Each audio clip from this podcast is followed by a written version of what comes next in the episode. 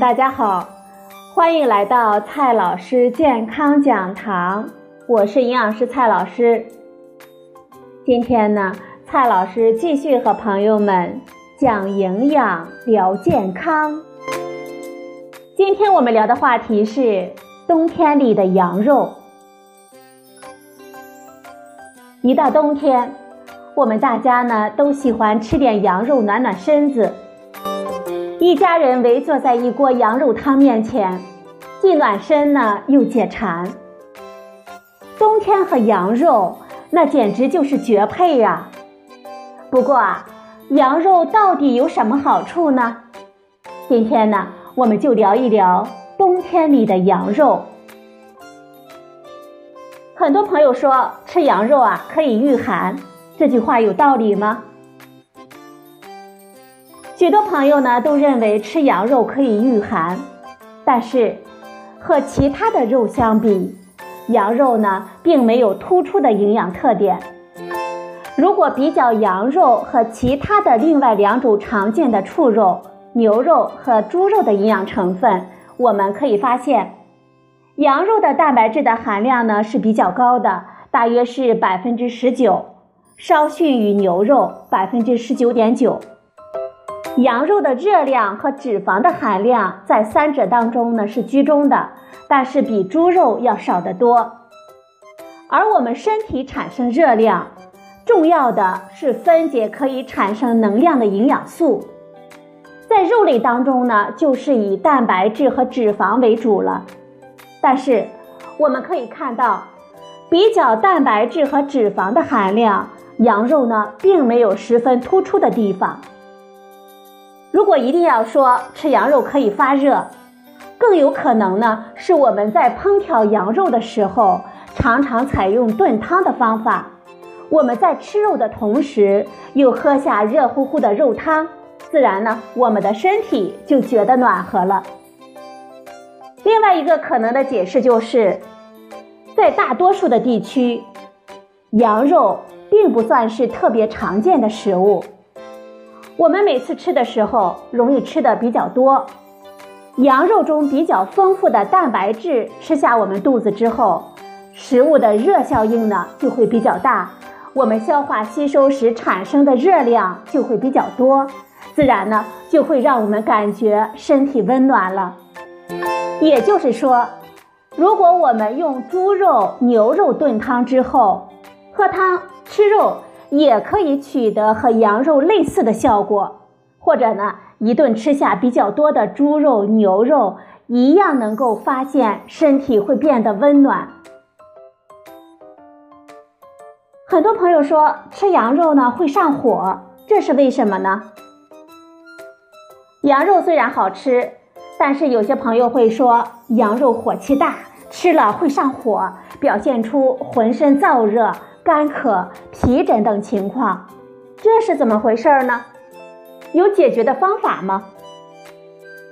朋友们，在营养学和现代医学当中，并没有所谓的上火的概念，而上面所说的这些表现，我们可以通过其他的科学依据来解释。比如说，羊肉呢富含蛋白质，和我们刚刚所说的一样，食物的热效应比较大。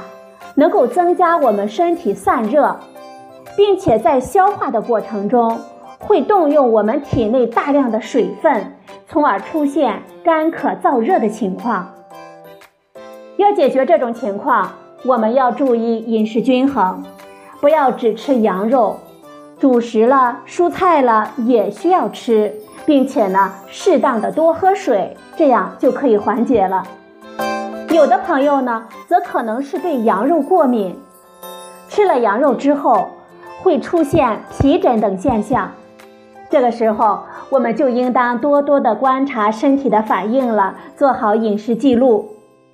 如果确诊是对羊肉过敏，朋友们，咱们以后啊就尽量的避免吧。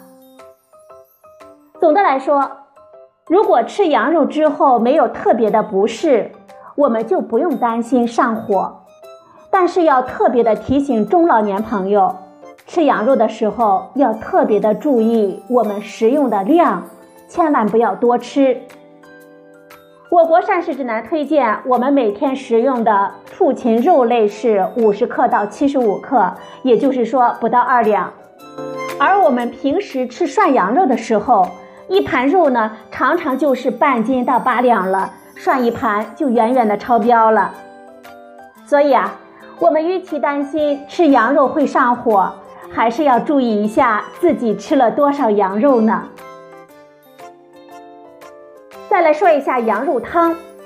羊肉汤虽然好喝，朋友们记得千万别过多。